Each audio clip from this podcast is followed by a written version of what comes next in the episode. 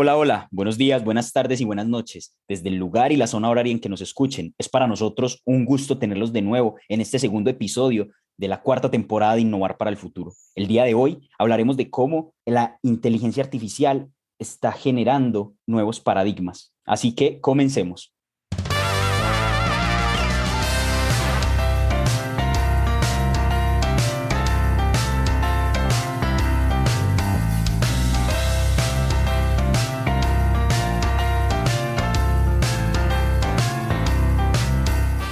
Bueno, como es de costumbre, los saludo. Mi nombre es Santiago, desde Medellín, Colombia. Y pues tenemos el gusto de tener desde Monterrey, México, a Víctor. Hola Víctor, ¿cómo estás? Hola, ¿cómo estás? Qué gusto saludarte y obviamente a nuestros radioescuchas o podcast escuchas que nos acompañan como en las temporadas anteriores y muy feliz que estén en este segundo episodio de esta cuarta temporada. Así es, Vic, estamos muy felices de tenerlos de nuevo y yo quería comenzar este episodio con algo muy reciente, el Super Bowl.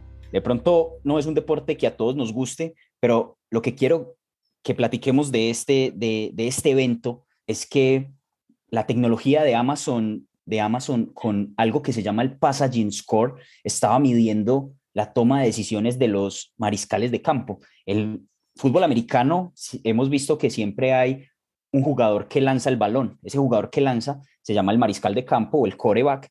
Y pues con inteligencia artificial, con chips, con todo lo que se podía medir, ahora ya no solamente se estaba midiendo la cantidad de pases acertados o fallados, sino que también la decisión que estaba tomando, es decir, cuál había sido la mejor decisión teniendo en cuenta los corredores que habían y, todo esto.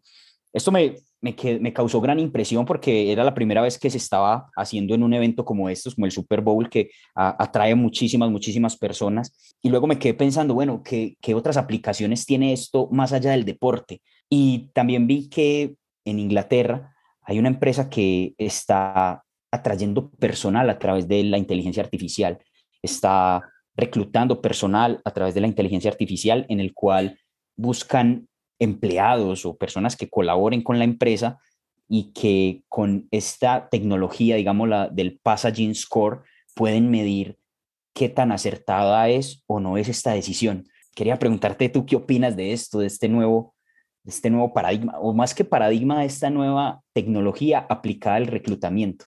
Yo creo que estas nuevas prácticas son las que van a formar esta nueva realidad. Eh, fíjate que eh, estaba leyendo de un tema que me está llamando mucho la atención en los últimos meses, que se llama The Great Resignation, o la gran renuncia o la gran resignación, no sé todavía en español cómo se le está llamando. Pero tan solo en Estados Unidos, en los meses de abril, mayo y junio del año pasado, renunciaron 11.5 millones de trabajadores. Estamos hablando de que son ciudades enteras las que están renunciando.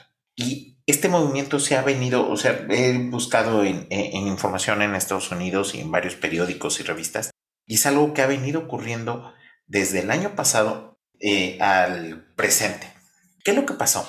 El COVID llegó y hizo que la gente se diera cuenta que no necesitas un gran sueldo, que te puedes dedicar un ratito a ti, a tus hobbies, que ir al trabajo te llevaba cuatro horas de ida y cuatro horas de regreso, pasar por el subway, el metro o, por diferentes medios de transporte para llegar. O sea, me, impresionan las imágenes eh, de los puentes de la entrada a Manhattan, miles de personas caminando simultáneamente y que perdieron la calidad de vida por tener un trabajo muy bien remunerado. Y ibas a decir, bueno, ¿esto a qué nos lleva? Pues que la gente en ese nivel de renuncia está dejando a las organizaciones sin talento. Y, hemos platicado que parte importante de, de la vida de una organización es precisamente el talento. Entonces, ¿cómo la organización va a cambiar esos paradigmas que antes teníamos y, que en lo personal me tocó eh, en el 2000 que me gradué, que era preparar un currículum, enviarlo, ir a una entrevista, ir a otra entrevista, ir a otra entrevista y que te dijeran que no o que te dijeran que sí. Y luego entrabas a una organización y no había como ahora que se usa el onboarding, donde todo el mundo te saluda, te enseña la organización, pasas por toda una capacitación, te regalan la taza. No, era aquí está tu silla y te sientes a trabajar y te pones a hacer lo que deberías hacer y que debería yo de hacer. No sé, investigas, pero a mediodía yo quiero resultados. Esos eran los viejos paradigmas, que los heredamos nosotros, que yo soy generación X, soy del 7-8, pero viene de los baby boomers y viene de la generación silenciosa. Era lo que había que hacer. Y ahora afortunadamente ustedes tienen muchas opciones, tienen mucha tecnología y se están dando cuenta que se hacía más por costumbre que por deber. Entonces empezamos a ver los tipos de situaciones que ocurrían. ¿Cuáles son esos tipos de, situaciones tú, tú como persona eh, joven que ves que pueden afectar a, renunciar a un trabajo? Pues quizás, no sé, una, una cultura tóxica, por ejemplo, de pronto la falta de reconocimiento de, del desempeño, la precariedad laboral, pues no sé, se me ocurren como, como esas. Y si a eso le pones que las empresas están innovando y no están capacitando ni dándoles la palmadita en la espalda al personal, el personal se espanta cuando una empresa se vuelve altamente innovadora. Entonces empiezas a tener esa cultura tóxica, esa precariedad laboral, alta innovación que nos lleva a alta incertidumbre si no es bien manejada, falta de reconocimiento y luego una exposición y un mal manejo a una pandemia global pues tienes gente que se quiere ir. Y entonces viene mi pregunta. Y, creo que aquí esta pregunta nos puede llevar a la reflexión. ¿Cómo a través de innovación podemos arreglar esto? Y te lo pregunto a ti. Ahorita que tú hablabas de, de, eso, si no la gente va a decir, Víctor está loco, porque eso que tiene que ver con la inteligencia artificial y con la medición y las métricas en la NFL. Sí, pues, a ver, yo creo que el tema tiene que ver un poco con, con la retención del talento, la atracción del talento, la alineación de los valores de la empresa con, los valores de, sus colaboradores. Y pues siempre he escuchado una frase que dice que, el empleado es tu primer cliente. Y entonces creería que, que va por ahí. No sé si estoy muy perdido. Exacto, pero entonces ahora ¿cómo haces que esos valores coincidan entre el solicitante y el contratante? Y entonces ahí se vuelve bien importante. Voy a poner una pausa. Y entonces, ¿qué pasa cuando eres una persona soltera y estás buscando pareja? O estás buscando con quién salir. Pues bajas una aplicación y entonces buscas con quién hacer match. Deslizas a la izquierda, deslizas a la derecha. Y si la persona con la que estás buscando su perfil o sus atributos son parecidos a los tuyos, haces match. ¿Y por qué sí se usa para buscar pareja, que es importante? No se puede usar para empezar a hacer coincidir patrones. Y entonces esos patrones pueden ser los valores. Entonces empiezas a hacer a lo mejor un data mining o un análisis de datos más profundo, sacar información y empezar a ver que los valores sean iguales y te olvidas de estar arreglando eso con cosas tradicionales como puede ser mayor sueldo, mayores prestaciones, más días libres, o mayor capacitación, sino empiezas a hacerlos que ellos se sientan partícipes de la empresa, que ellos te escojan y eso cambia la dinámica de la empresa. Porque no es yo te contraté, es tú me buscaste. Y si tú me buscas, eso indica que ves un posible crecimiento y ves una alineación. Y entonces para mí va a ser más fácil desarrollar tus talentos y capacidades. Y entonces, en lugar de tener malas experiencias y que me salga muy caro el proceso, pues la tecnología, de nuevo, es una herramienta que nos ayuda a ser más eficientes, a mejorar la calidad de vida, porque al final el colaborador o la colaboradora se va a sentir más contento porque está alineado y va a tener mejores resultados. Y eso al final va a generar mejores resultados para la organización. Totalmente de acuerdo. De hecho, ahorita que lo mencionas, lo mencionas muy desde el porqué y creo que ahí es donde está la innovación y, ahí es cuando utilizamos la tecnología como herramienta, como plataforma, como el cómo, por así decir, para llegar a esto. Ahorita que lo mencionabas, recordaba de, de esta empresa, de esta compañía, se llama Talent Service, y pues apoyados en inteligencia artificial, ahora que volvemos a, a tocar el tema, hacían eso, simplemente ah, en una plataforma se hacía, se hacía atractivo y los, y los posibles empleados iban y, preguntaban como de, ok, ¿de qué trata tu empresa?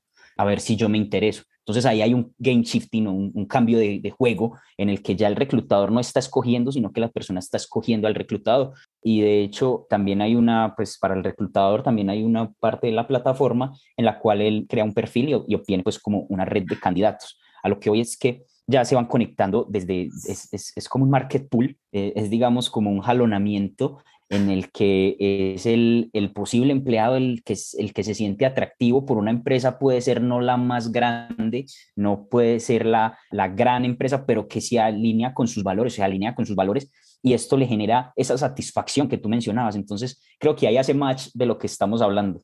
Y además eso hace match con todo lo que hemos estado platicando en las últimas temporadas. Porque, por ejemplo, el día de ayer vi que salió la Forbes con los futuros unicornios de Latinoamérica, ¿no? Y entonces, curiosamente, son empresas bien chiquitas, de muy poco personal, con gente muy joven, que están disrumpiendo a través de la innovación estos nuevos procesos y estos nuevos caminos.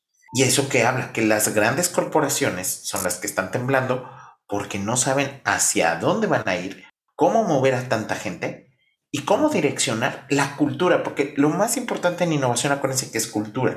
Cuando nosotros queremos innovar para evolucionar, tenemos que hacer cambios de mindset y ese mindset se vuelve fundamental. No sé tú qué opines. Sí, total, totalmente de acuerdo, Vic, y creo que es bien valioso lo que, lo que estamos acá compartiendo. Y pues yo quisiera dejar mis tres de oro a través de, de, esta conversación y una es esta que acabas de mencionar, que la innovación parte desde la cultura, desde la institución. Y segundo, que tecnología no es necesariamente innovación. Y eso ya lo habíamos hablado, porque de hecho en este episodio, en este capítulo, estamos hablando desde el por qué y cómo lo articulamos con tecnología para hacerlo más eficaz, más eficiente. Pero, pero en sí la innovación nace desde ese cambio en el paradigma. Y tercero, siempre observar, y lo hablábamos en el episodio anterior, siempre salirse de la caja, siempre ver la, desde, desde el, el punto de vista del otro. Así que esas serían mis tres de oro. Y bueno, Vic, te dejo para que, para que cierres. Ah, caray, ahora sí me la pones un tanto complicada. Yo creo que me encantaría recomendar un libro. Eh, creo que, y, de hecho tiene que ver con tecnología, o sea, si hablamos de unicornios, si hablamos de innovación, si hablamos, porque al final van a ser spin-off o van a ser startups estas que desarrollan este tipo de tecnología para ser aplicada. Y el libro se llama Inspired, el autor se llama Kagan y habla precisamente de cómo crear productos de alto valor a través de la tecnología y que generen innovación en las organizaciones. Entonces, muy recomendable. De hecho, tiene sus 4.8 estrellitas en Amazon y muy interesante para aquellas personas que estén pensando en desarrollar procesos de innovación a través de tecnología. Entonces, pues agradecerles y, y recuerden que cuando el problema es muy grande, si lo vemos desde otra óptica, cambiamos los paradigmas y eso nos lleva directamente hacia la innovación. Muchas gracias, Santi. Muchas gracias. Si requieren contactarnos, mandarnos comentarios, sugerencias como hasta el día de hoy, les recuerdo mis redes sociales, LinkedIn, Víctor Melgarejo Surutusa y en Instagram y Twitter, arroba VicMMZ. Santi. Igualmente, para mí, mis redes sociales son Santiago Agudelo Pérez en LinkedIn y Santiago Agudelo 1 en, en Instagram. Fue un gusto tenerlos en este episodio de esta cuarta temporada y nos vemos muy pronto. Bye bye.